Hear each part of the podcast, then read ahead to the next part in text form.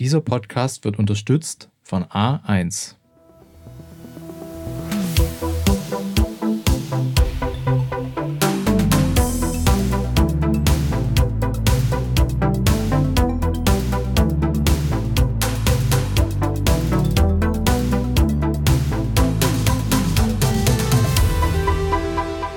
Ihr hört Edition Zukunft, den Standard-Podcast über das Leben und die Welt von morgen.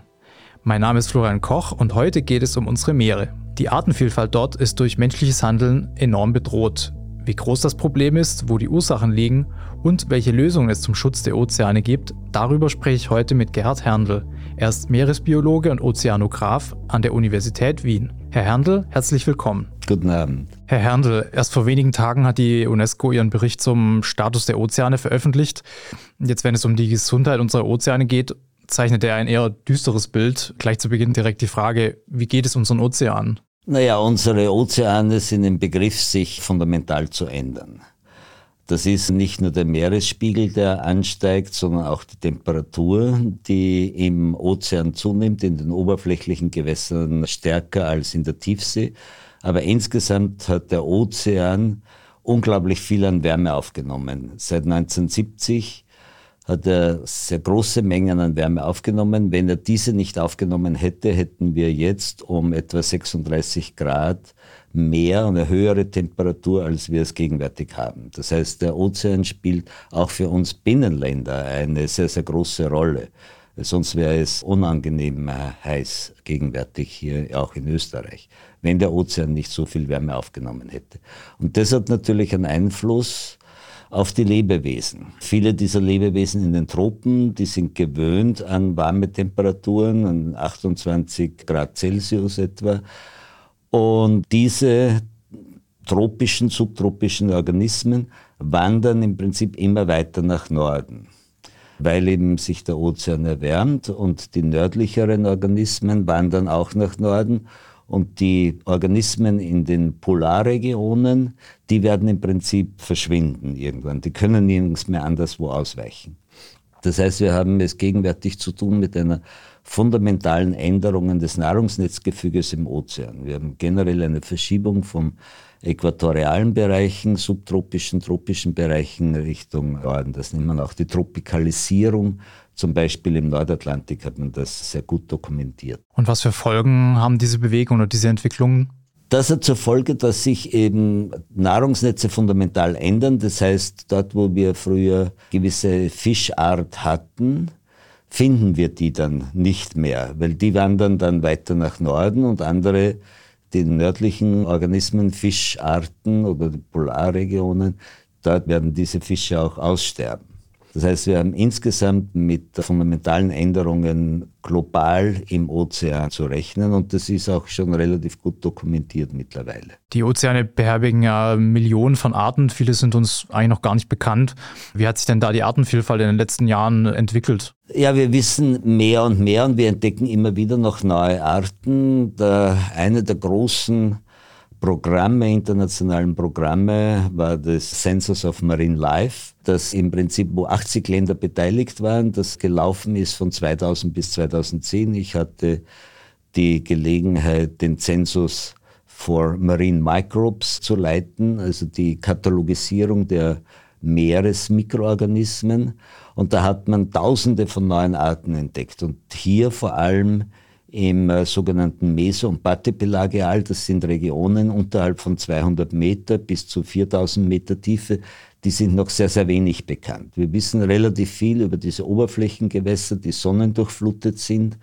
Aber die Regionen unterhalb von 1000 Meter, da wissen wir sehr, sehr wenig. Auch vom Meeresboden wissen wir relativ wenig. Das sind etwa zwei Prozent äh, des Meeresbodens überhaupt wirklich gut dokumentiert. Und jetzt gerade, wie Sie sagen, also viele Arten sind noch nicht entdeckt oder es werden immer mehr Arten, die man entdeckt. Trotzdem hat man ja viele Arten, die bedroht sind. Also wie erkennt man eigentlich als Meeresbiologe, dass eben dieses Artensterben vor sich geht überhaupt in den Ozeanen? Naja, beim Artensterben, das ist vorwiegend bedingt durch die Fischerei, durch menschliche Aktivitäten. Also wir fischen eine kleine Zahl an Arten eigentlich und die sind äh, zu großen Teil gefährdet. Im Mittelmeer sind das etwa 90 Prozent der fischbaren Arten sind gefährdet. Im globalen Ozean zwischen 40 und 50 Prozent aller Arten, die wir fischen, sind gefährdet. Und das hängt auch damit zusammen, dass wir die falschen Fische fangen. Wir fangen die Raubfische im Prinzip raus, also diese Top-Beweider und von diesen Fischen, denken Sie an Tuna zum Beispiel, gibt es eben nur sehr, sehr wenige, also sehr, sehr wenig Biomasse. Das heißt, wenn man da täglich rausfischt, da kann man nicht so viel ernten. Wir landen im Ozean jährlich etwa 100 Millionen Tonnen an Fisch an. Das ist eine erklägliche Menge, aber wir könnten wesentlich mehr ernten, wenn wir auf niedrigere trophische Niveaus gehen würden. Das heißt, wir haben eine Basis der Nahrungskette, das ist die sogenannte Nahrungspyramide, wo am unteren Ende sind die Pflanzen im Meer, die Algen, die ein, vorwiegend einzellige Algen, da haben wir die größte Biomasse. Dann das tierische Plankton, das sich von diesen Algen ernährt, da haben wir schon substanziell weniger Biomasse zur Verfügung und das setzt sich fort über die kleineren Fische bis zu den Top-Beweidern. Da haben wir nur wenig zur Verfügung. Wenn wir statt diesen Fischen, die wir gegenwärtig fangen, statt diesen 100 Millionen Tonnen pro Jahr, zum Beispiel Muscheln fangen würden und uns ernähren würden von Muscheln, dann könnten wir 4000 Millionen Tonnen an Muscheln ernten. Das heißt, um das 40-fache mehr und somit hätten wir auch eine Möglichkeit, dass wir das Meer wirklich effizient als Nahrungsressource nutzen können. Gegenwärtig haben wir das Meer als Quelle von Nahrung für unsere Menschheit ziemlich erschöpft. Ja, man hört schon, die Art, wie wir bewirtschaften, ist nicht sehr effizient. Kommen wir später vielleicht nochmal drauf zurück. Jetzt beim Artensterben denken ja die meisten Wale oder größere Meeressäuger. Welche Arten sind denn da derzeit besonders gefährdet? Ja, im Wesentlichen sind das eben Fische wie Thunfisch zum Beispiel, der gefährdet ist, aber auch all diese Wale. Da gehen einige Wale, nehmen in ihrem Bestand wieder zu, weil da gibt es sogenannte Moratorien und die internationale Walfangkommission hat da schon Beschränkungen erlassen, wobei jetzt Japan aus der Wahl aus dieser Kommission ausgestiegen ist und wieder mit dem kommerziellen Walfang beginnt, obwohl der nicht sehr einträglich ist, weil er mehr subventioniert werden muss, als man dann wirklich auch fängt. Aber die Walfangflotte ist einmal da und die will man auch verwenden. Das sind vorwiegend diese großen Organismen, die wir gut kennen. Was auch eine Rolle spielt, zwar nicht so sehr ökonomisch, sondern mehr ästhetisch, ist der Biodiversitätsverlust in den Küstenregionen. Dort, wo wir durch Überdüngung sauerstofflose Zonen generieren, da können auch Mikroorganismen prächtig gedeihen. Die, manche dieser Mikroorganismen benötigen auch keinen Sauerstoff, das heißt, sie leben anaerob. Aber alle anderen Organismen benötigen eben Sauerstoff und die sterben dann ab. Das heißt, diese Systeme veröden dann. Und das sieht man im Prinzip in allen Küstengewässern diese Verarmung, dass speziell fragile Formen wie zum Beispiel bunte Nacktschnecken und andere fragile Formen eben dann nicht mehr vorkommen in diesen küstennahen Gewässern, sondern höchstens irgendwo auf vorgelagerten Inseln, an der Küste von vorgelagerten Inseln, da findet man die noch. Dieses Phänomen hat man auch im Mittelmeer zum Beispiel, dass diese über die letzten 30, 40 Jahre ist im Prinzip eine Abnahme an Biodiversität zu beobachten, wo sich dann einige Arten, die besonders gut angepasst sind, auch durchsetzen. Das heißt, wir haben dann von einem spezifischen Organismus eine große Zahl, wie zum Beispiel Quallen. Quallen reagieren auf solche Umwelteinflüsse, die brauchen wärmere Temperaturen, sind auch nicht so anfällig auf Eutrophierung, also nicht so sensibel und die breiten sich dann massiv aus.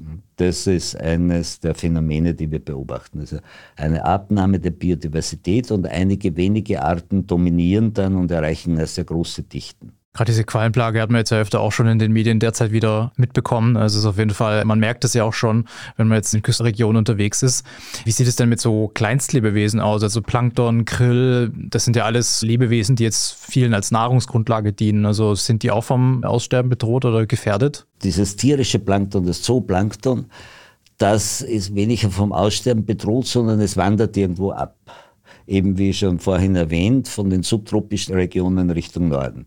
Da haben wir das Phänomen, dass zum Beispiel der Kabeljau oder Dorsch Der ist auf eine bestimmte Tier, ein bestimmtes tierisches Plankton angewiesen. Und dieses tierische Plankton zieht aber jetzt weiter nach Norden. Das heißt, dieser Fisch ist nicht mehr dort zu finden, wo er war, sondern der wandert auch raus. Das heißt, es werden auch die Fischgründe verändern sich auch. Also dort, wo man früher gefischt hat, da findet man jetzt eigentlich diese Arten, die man da erwarten konnte, nicht mehr, sondern die findet man vielleicht weiter nördlich.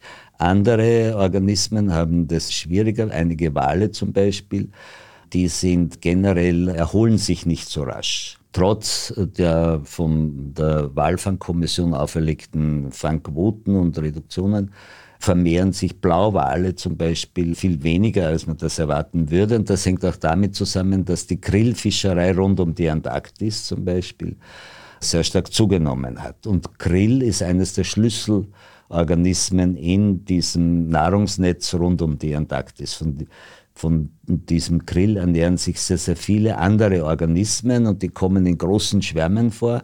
Und das ist das, was sie auch attraktiv machen, macht dieser Grillfang, weil man mit den modernen Ortungsgeräten natürlich eine große Menge von Grill einfach fangen kann. Also eine große Menge an Proteine, die dann weiter verarbeitet werden, wie zum Beispiel in Japan, wo teilweise auch Hundefutter daraus entsteht, oder das dann für Aquakultur verwendet wird, also dass man den Grill dann verwendet, um Süßwasser-Aquakultur zu betreiben oder auch küstennahe Aquakultur zu betreiben. All das sind Phänomene, die für die Biodiversität nicht gerade förderlich sind. Wir sind gerade eh schon bei der Fischerei eigentlich. Schauen wir uns da die Hintergründe vielleicht einfach mal ein bisschen genauer an. Also da spätestens seit so Dokumentationen wie Seaspiracy im letzten Jahr ist das Thema ja, industrielle Fischerei ja ziemlich im Mittelpunkt. Dass da werden ja teilweise kilometerlange Fangnetze, so wie ich das verstanden habe, ja auch über den Meeresgrund geschleift und nehmen da irgendwie alles mit, was sich in den Weg stellt. Warum gibt es da jetzt eigentlich noch keine strengeren Regeln, wenn das so ein großes Problem ist? Teilweise gibt es diese strengen Regeln. Die Frage ist nur, wie effizient sie eingehalten werden, beziehungsweise wie effizient man sie überwachen kann. Es gibt einige Regionen, wo das sehr gut kontrolliert wird, wie zum Beispiel die Nordsee oder die Ostsee. Da gibt es Regionen zum Beispiel werden definiert, wo man eben keine Bodenschleppnetze für Jahr über zwei, drei Jahre hindurch verwenden kann, um es zu ermöglichen, dass sich der Boden auch wieder erholt. In anderen Regionen im globalen Ozean ist es wesentlich schwieriger, das so zu überwachen, wobei es eigentlich relativ einfach ist, mittlerweile diese Fischereiaktivitäten zu überwachen, global gesehen, weil all diese Schiffe müssen im Prinzip eine Kennung haben. Und diese Kennung, da gibt es einzelne Programme, die, am Computer kann man das sehen, wo welches Schiff ist und was das Schiff gerade macht. Das kann man auch rauslesen aus der Geschwindigkeit, die diese Schiffe haben, was die machen. Also wenn man sie fischen, dann fahren sie generell mit zwei Knoten vielleicht oder so und nicht mit 10 bis 15 Knoten, wie das normal üblich ist. Das heißt, eigentlich könnte man das gut überwachen, wenn wirklich alle Schiffe wirklich diese Kennzeichnung hätten, aber das kann man natürlich auch ausschalten und dann ist man unsichtbar. Und das passiert in Afrika, westafrikanischen Ländern an den Küsten sehr häufig, wobei man sagen muss, dass die europäische Fischerei, die fischt natürlich sehr stark auch in Afrika. Das ist äh, im äh, Mauretanien, vor Mauretanien im Auftriebskörper, aber auch vor Benguela, also vor Namibia im Prinzip. In diesem Auftriebskörper, dort fangen auch europäische Fischereiflotten Fische und nehmen dann der lokalen Bevölkerung im Prinzip den Fisch weg, die mit sehr einfachen Methoden und einfachen Booten, ohne diese Elektroortung und so auskommen müssen. Da fangen die Europäer irgendwo diese Fische auch weg. Und das sollte man auch irgendwie einstellen und sollte eigentlich von diesen Gewohnheiten wegkommen.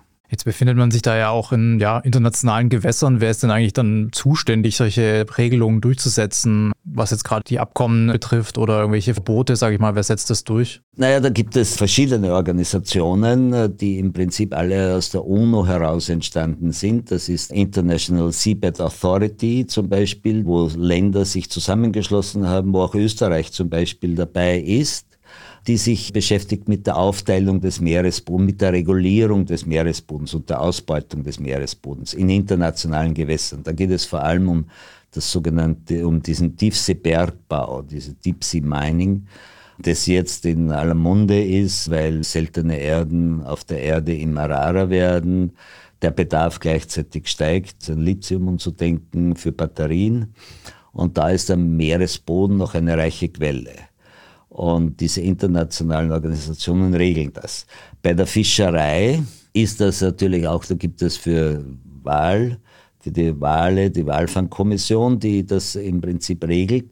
Und bei der Fischerei gibt es auch eine Organisation, aber die Fischerei ist im Prinzip ja beschränkt auf küstennahe Gewässer. Das sind im Prinzip doch nationale Territorien, die sogenannte Economic Zone die sich auf 50 Seemeilen und 200 Seemeilen dann erstreckt und wo man eine Erlaubnis braucht dafür. Und das ist dann Verhandlungssache der einzelnen Länder, wie viel sie verlangen, damit man dort fischen kann oder welche Aktivitäten immer man machen kann. Das gilt auch für wissenschaftliche Forschung zum Beispiel.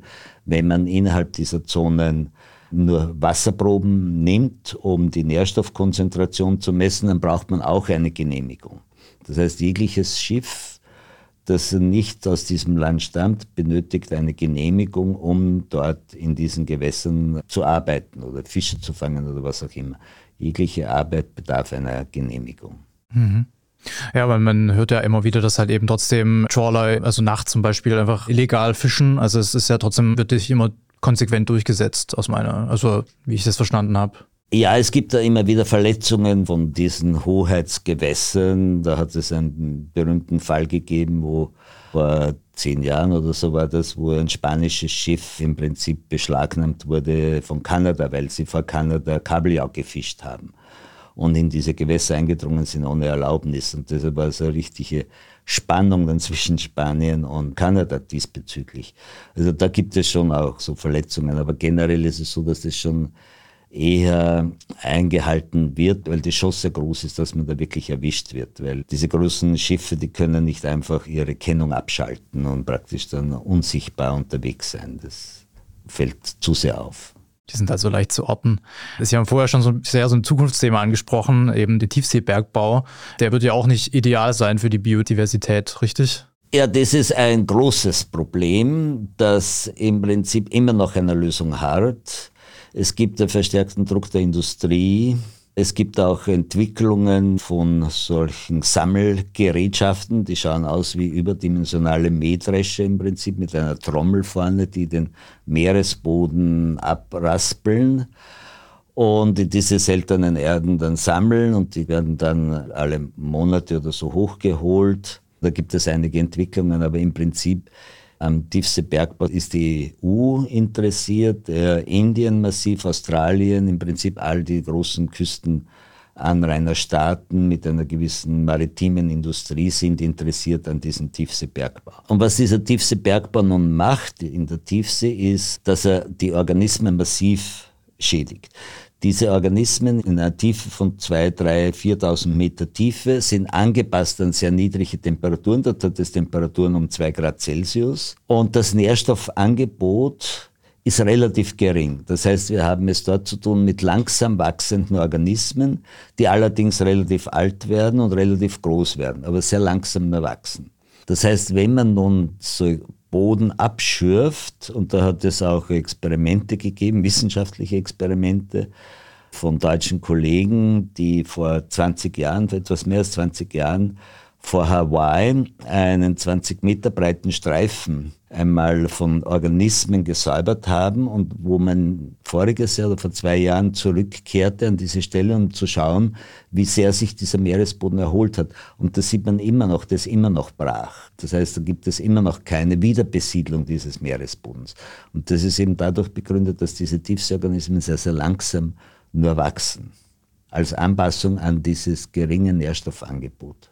Da werden also einige Probleme noch auf uns zukommen, falls der Tiefseebergbau da mehr gefördert und politisch auch unterstützt wird, auf jeden Fall. Ja, zweifelsohne. Und was dann auch dazu kommt, ist dieser Meeresboden, dieser tiefste Meeresboden, da ist ja auch Schlamm drauf. Das heißt feines Ton und Tonpartikel und die werden auch hochgewirbelt und die bleiben natürlich relativ lange im Wasser und werden vertrieben.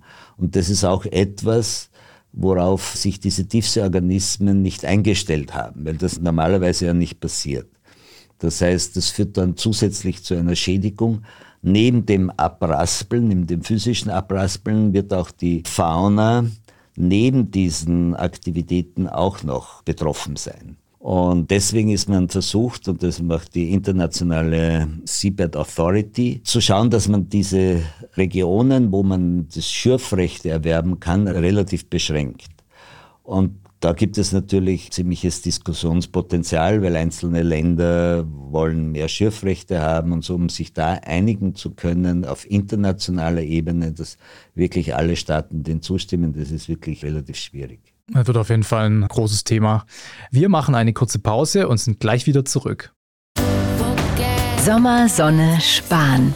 Denn jetzt gibt's bei A1 Top 5G Smartphones um bis zu 100 Euro günstiger. Wie das Samsung Galaxy A53 5G ab 0 Euro, inklusive Gratisaktivierung.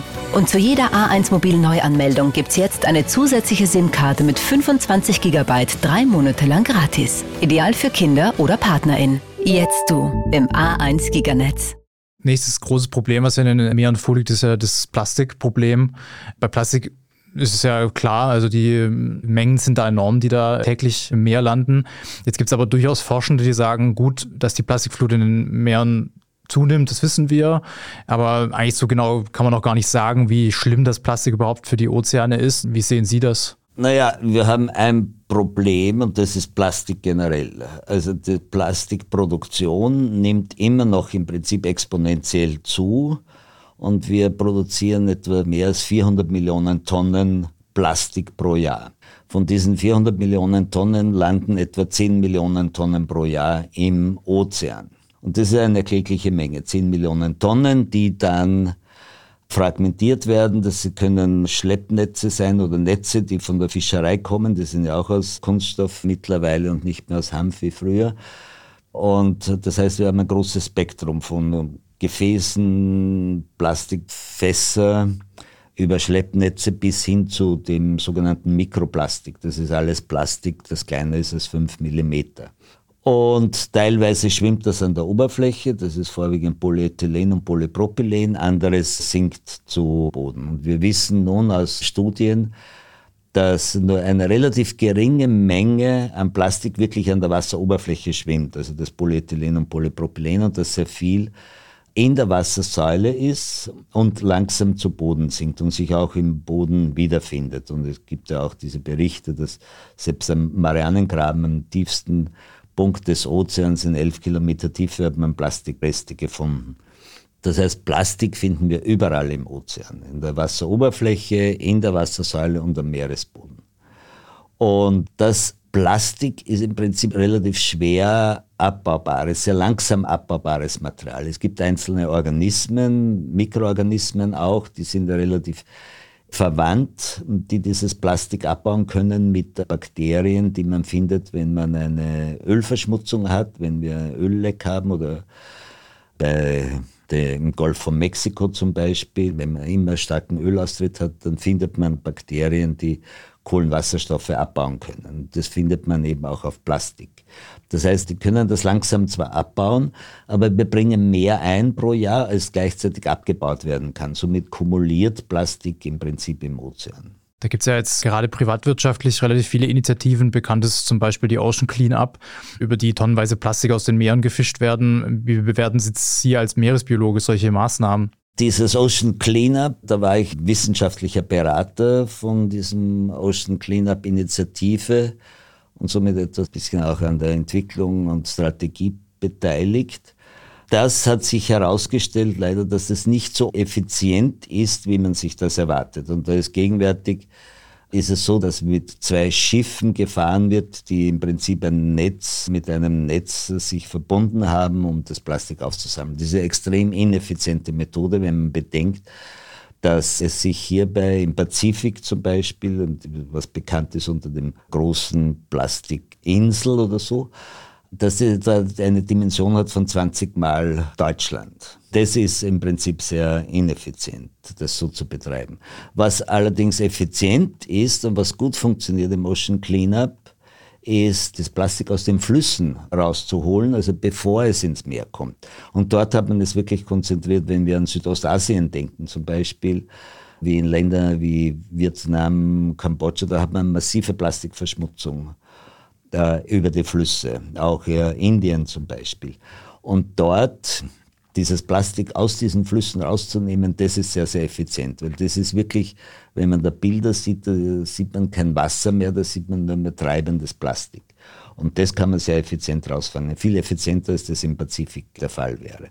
Das heißt, die Ocean Cleanup ist eine gute Initiative, hat auch viel gebracht, um die Öffentlichkeit aufmerksam zu machen.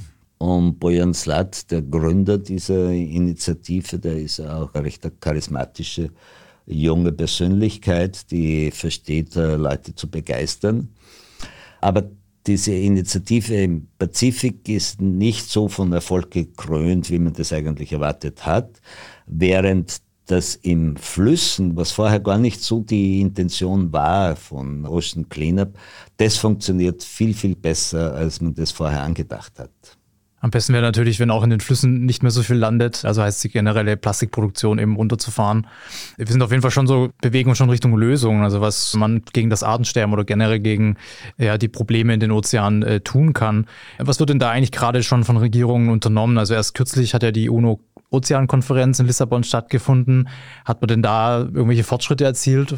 Naja, dort hat man verschiedene Szenarien diskutiert. Das eine ist die Idee des Blue Carbons, des blauen Kohlenstoffs.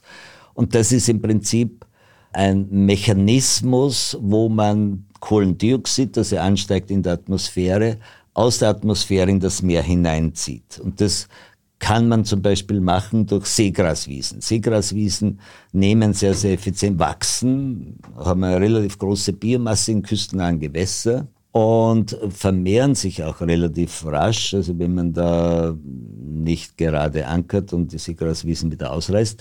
Und die binden das Kohlendioxid, wandeln das um in Biomasse. Und das ist eines dieser Ideen, dass man eben den Kohlenstoff aus der Atmosphäre im Meer bindet in Biomasse. Das ist ein Aspekt. Der andere Aspekt, wie man Biodiversität im Prinzip im Meer erhalten kann, ist, dass man auch zum Beispiel die menschlichen Aktivitäten einschränkt. Das heißt, Meeresschutzgebiete generiert. Und da gibt es ja die Forderung, dass man etwa 30 Prozent der Fläche des Ozeans sollte man im Prinzip unter generellen Schutz stellen und frei von jeglichen anthropogenen oder menschlichen Einflüssen halten. Davon sind wir natürlich aber noch weit entfernt. Es ist erst kürzlich eine Initiative wieder gescheitert, die schon fast ausverhandelt war rund um die Antarktis ein Meeresgebiet, Meeresschutzzone, die schon etabliert ist, aber wesentlich zu vergrößern. Das ist im Prinzip, hat man sich dann getroffen in Tasmanien zur Unterzeichnung und dann hat sich Russland und China quergelegt. Und somit ist das wieder zu Fall gebracht worden. Aber das wäre wichtig, es wäre sehr wichtig, Meeresschutzzonen zu generieren und dann zwischen den Meeresschutzzonen auch Korridore zu entwickeln, ähnlich wie man das auch an Land diskutiert, dass man eben Regionen hat, wo wir Schutzzonen haben und wo wir auch sorgen müssen, dass Organismen sich austauschen können, Wanderungen auch machen können. Das heißt, diese Korridore zwischen so Schutzgebieten wären auch sehr, sehr wichtig. Und wenn man wirklich es schaffen würde, 30 Prozent der Fläche des Ozeans als Meeresschutzzone auszuflacken, dann wäre das schon eine große Errungenschaft. Das hindert allerdings nicht daran, dass wir die Probleme weiter haben, wie Meeresspiegelanstieg, Erwärmung des Ozeans. Da hilft nur im Prinzip uns einzuschränken und wirklich die Klimaziele, die wir definiert haben, auch wirklich umzusetzen und Maßnahmen zu setzen, damit wir die auch wirklich erreichen können. Sonst, wenn wir so weitermachen wie bisher, können wir zwar durch Meeressschutzzonen einiges an Biodiversität erhalten, aber es wird sich trotzdem massiv die Artenzusammensetzung in den verschiedenen Bereichen des Ozeans ändern.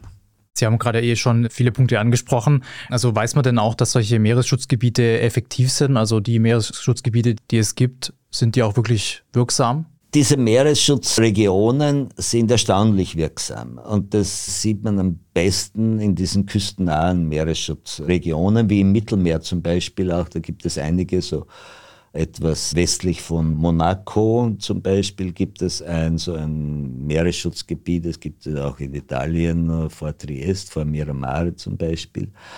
Und das sind sehr kleine Gebiete.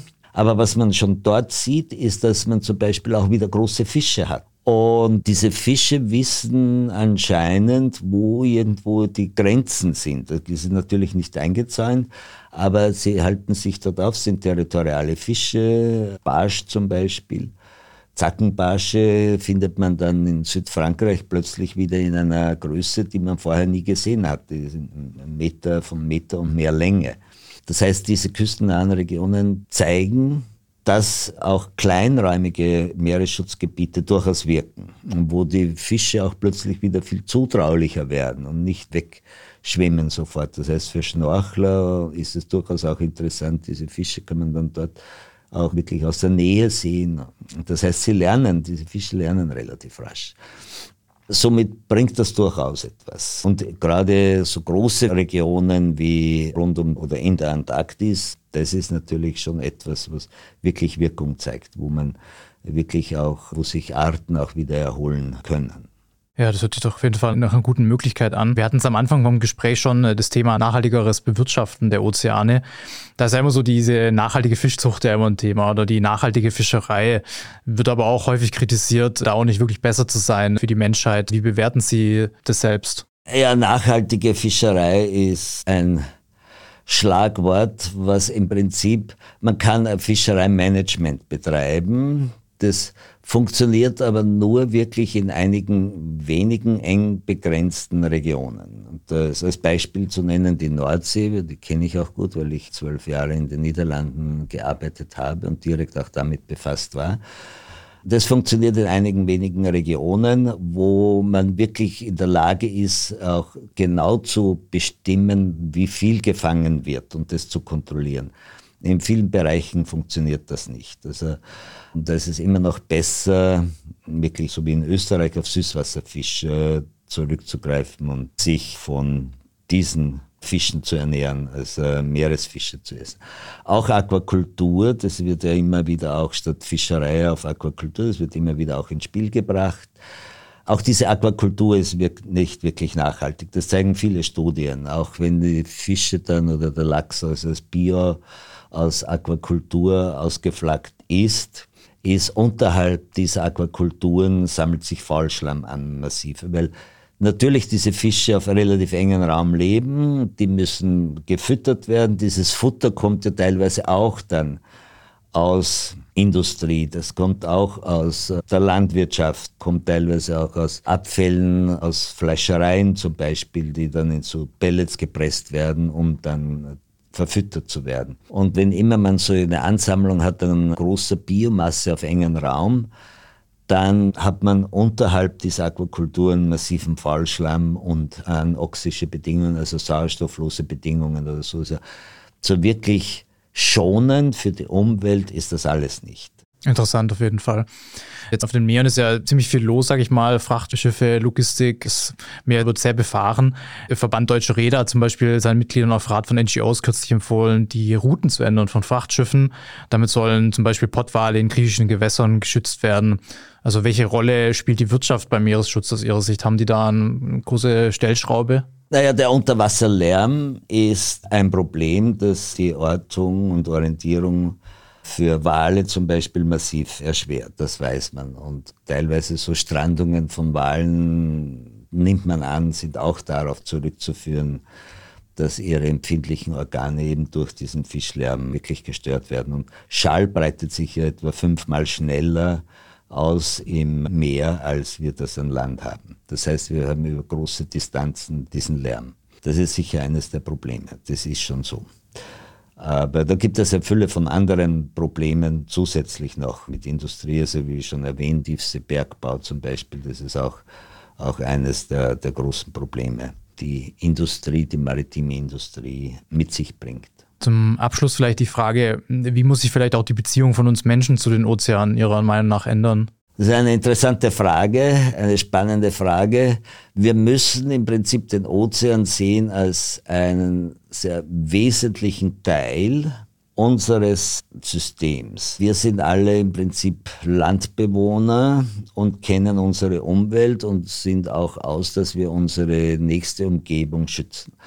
Und der Ozean ist relativ weit weg, auch für Länder und Bewohner von Küsten das ist im Prinzip so diese große Weite des Ozeans, wo man auch bedenkenlos Müll entsorgen kann. Das wurde ja lange Zeit so gemacht und wird teilweise ja immer noch so gemacht, dass wenn man was loswerden will, dann schafft man das aufs Meer hinaus und versenkt das. Und das Meer als Müllkippe im Prinzip, als dieses große, es ist natürlich ein großes Volumen, aber es kann nicht alles, was wir nicht brauchen, was wir produzieren und was giftig ist, können wir nicht ins Meer schmeißen und zu glauben, das ist eh so groß, das wird da ausverdünnt und hat keinen Einfluss.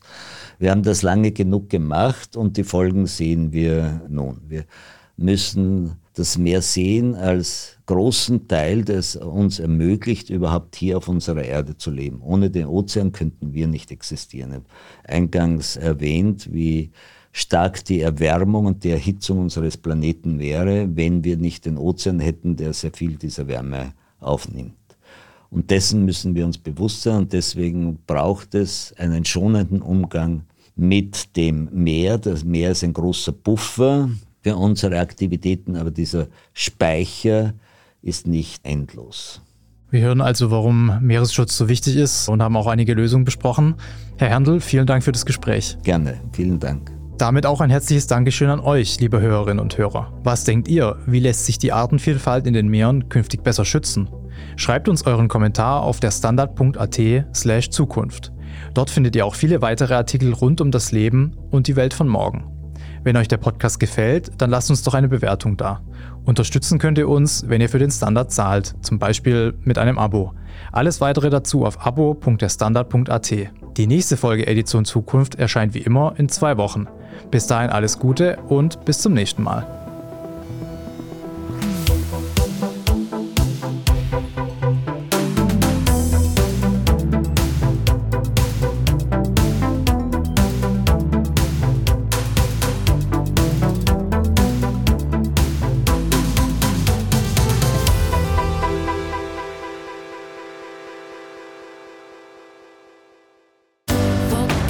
Sommer, Sonne, Sparen.